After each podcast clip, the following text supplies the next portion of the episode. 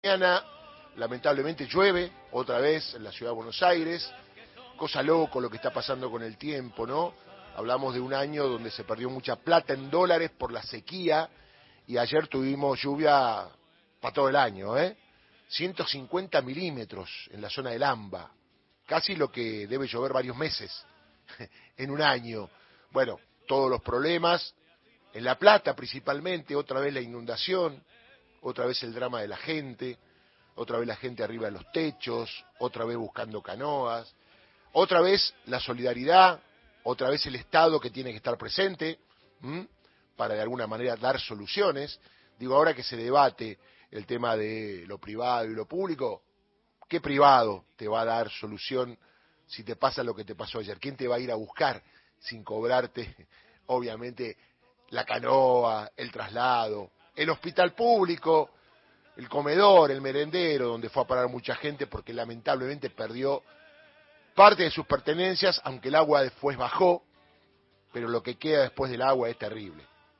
Es muy difícil reconstruirlo, ya hubo un antecedente en el año 2013 y evidentemente quienes gobernaron, intendentes en ese lugar, no hicieron lo que debieron hacer y pasó lo que pasó. Igual está claro y lo tengo siempre para mí, como el tema de la inseguridad, que ante un hecho extraordinario no se pueden caer sobre las personas, pero evidentemente se puede estar mejor.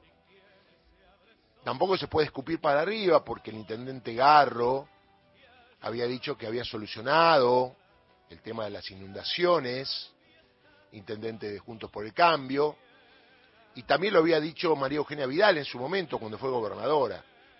No hay que escupir para arriba, muchachos, con el tema de inseguridad. Les pasó a ustedes, le puede pasar a cualquiera. Le puede pasar a una intendencia radical, a una vecinal, a una peronista, a una kirchnerista, a una de la cámpora.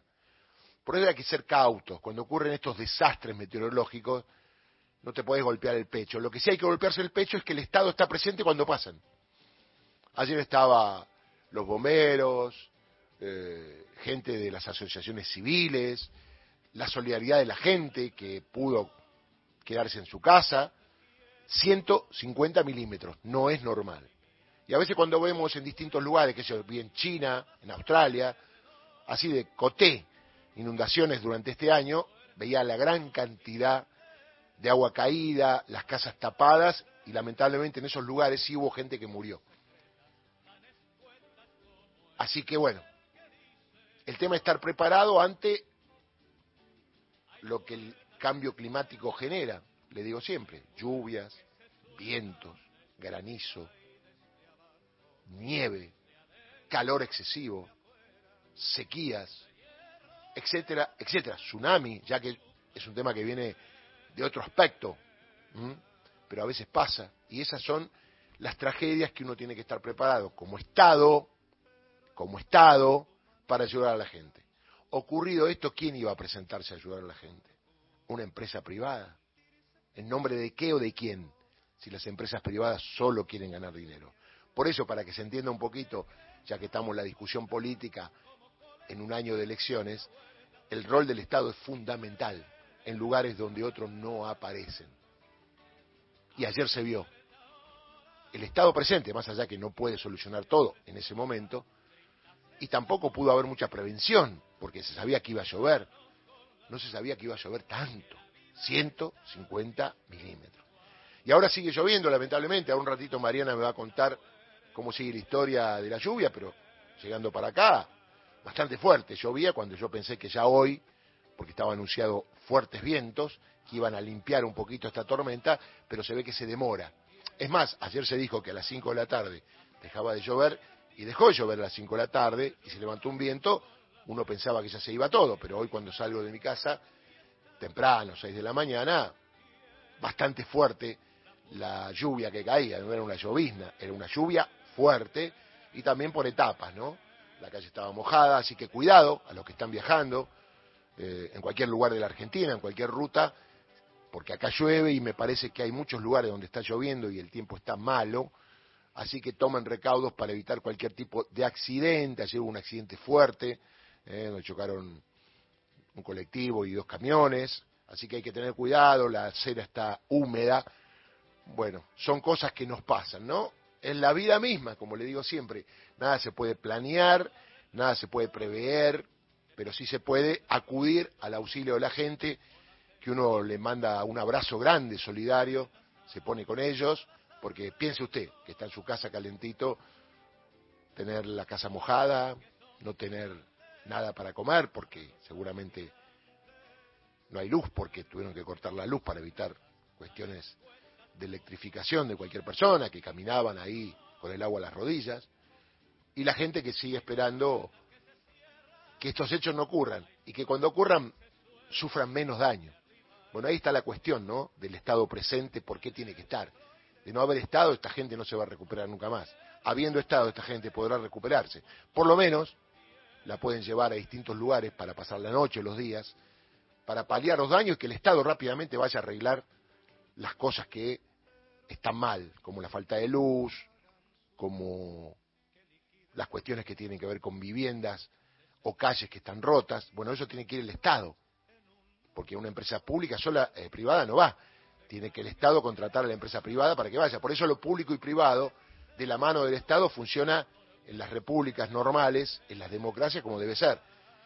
Usted me está diciendo, me está diciendo algo obvio, sí, pero hay mucha gente que se cree que no es así, que no sabe que el Estado, en la democracia, es quien determina el auxilio a la gente que menos tiene.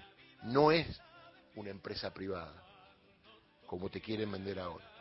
Uno pensaba que en 40 años de democracia ya se había aprendido con los vaivenes, porque en el año 90-91, cuando llegó Menem, vendió todas las empresas públicas, ¿se acuerda? Y se dijo que iba a estar mejor todo lo público, o mejor dicho, lo ex público privado.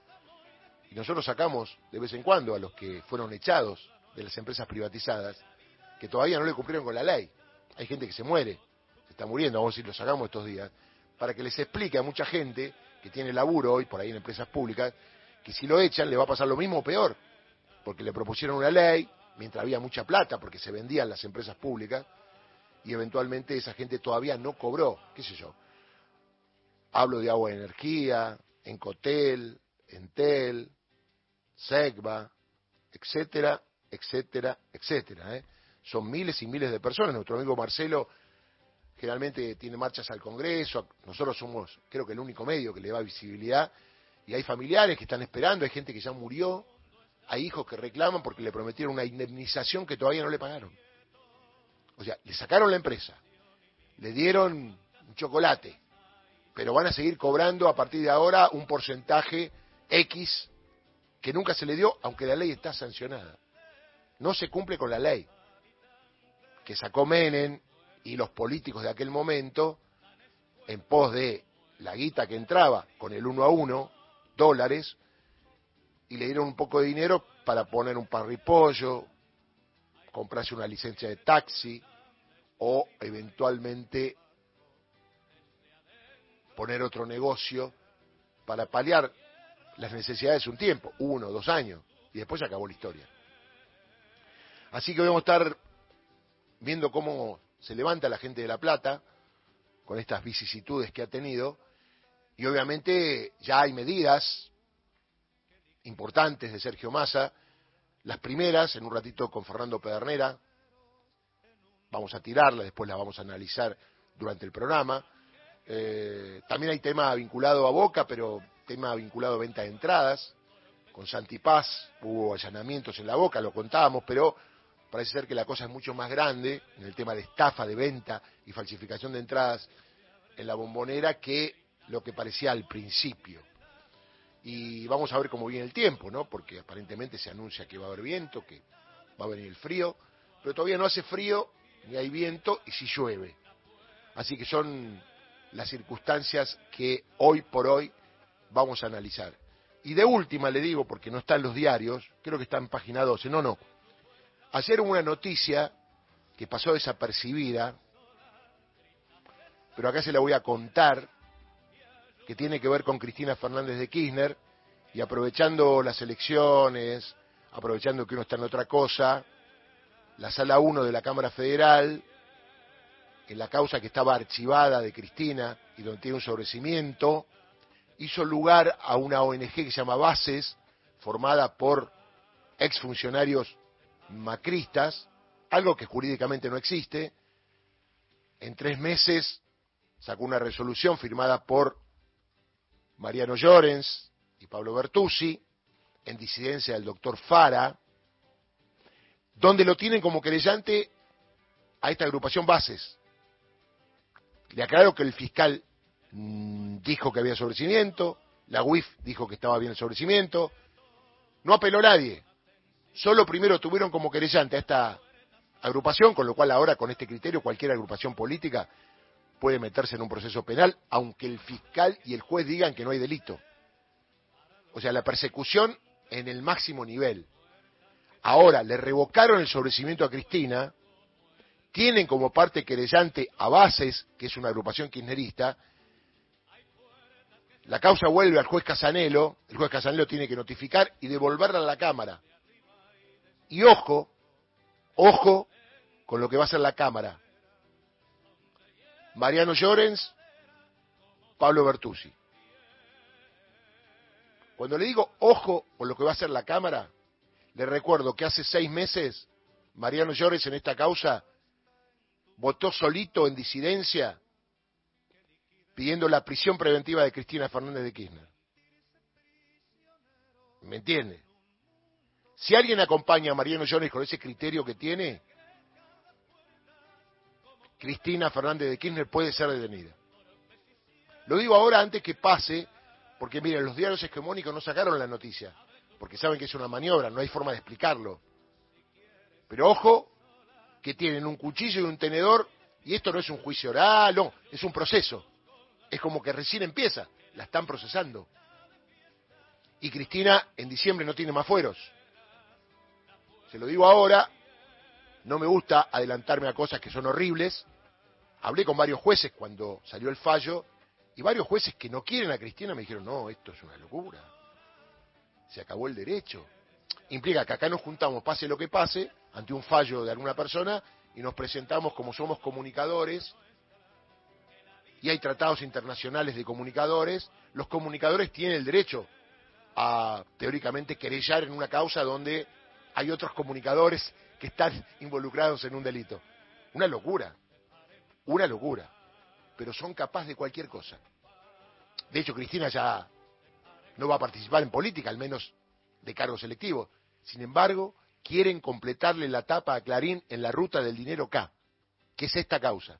Como Clarín inventó todo esto y quedó muy mal parado, porque no hay nada contra Cristina, la justicia, como Europi, le quiere hacer la tapa del diario a Clarín procesaron a Cristina como jefa de la asociación ilícita en la ruta del dinero acá. Hacia ahí van. ¿Se animaría Mariano Llorens? Sí. ¿Lo acompañará algún otro? Porque esto es materia de en algún momento juicio político a los jueces. Jury en enjuiciamiento. Es grave esto, ¿no? Porque uno puede criticar a la justicia como que funciona mal y hay atisbos para corregirla en las instancias superiores. Pero lo que no puede resolver es que haya jueces delincuentes.